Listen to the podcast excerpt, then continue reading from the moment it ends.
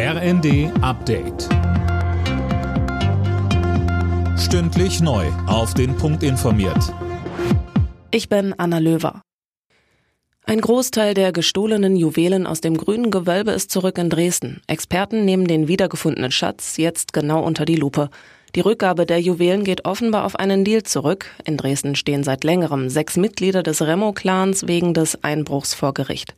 Der Prozess wird Dienstag fortgesetzt. Marion Ackermann von den staatlichen Kunstsammlungen Dresden gratuliert vor allem den Ermittlern. Es wurde ja nicht zu einem Cold Case, wie man das so nennt, sondern es war immer mit vollem Einsatz, hat man sich bemüht, ähm, die Juwelengarnituren zurückzugewinnen und das hat sich jetzt ausgezahlt, dieser hohe Einsatz. Der Schützenpanzer Puma macht der Bundeswehr offenbar massive Probleme. Wie der Spiegel berichtet, soll nach einer Schießübung kein einziger der insgesamt 18 hochmodernen Schützenpanzer einsatzbereit sein.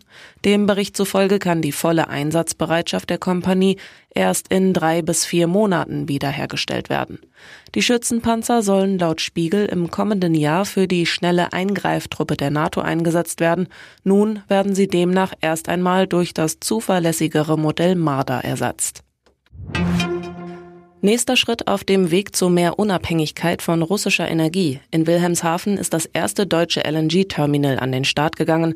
Kanzler Scholz spricht von einem wichtigen Beitrag für unsere Sicherheit. Umweltschützer fürchten dagegen um die Wasserqualität im Wattenmeer. Bei der Fußball-WM in Katar hat sich Kroatien den dritten Platz gesichert. Gegen Überraschungsteam Marokko setzten sich die Kroaten mit 2 zu 1 durch.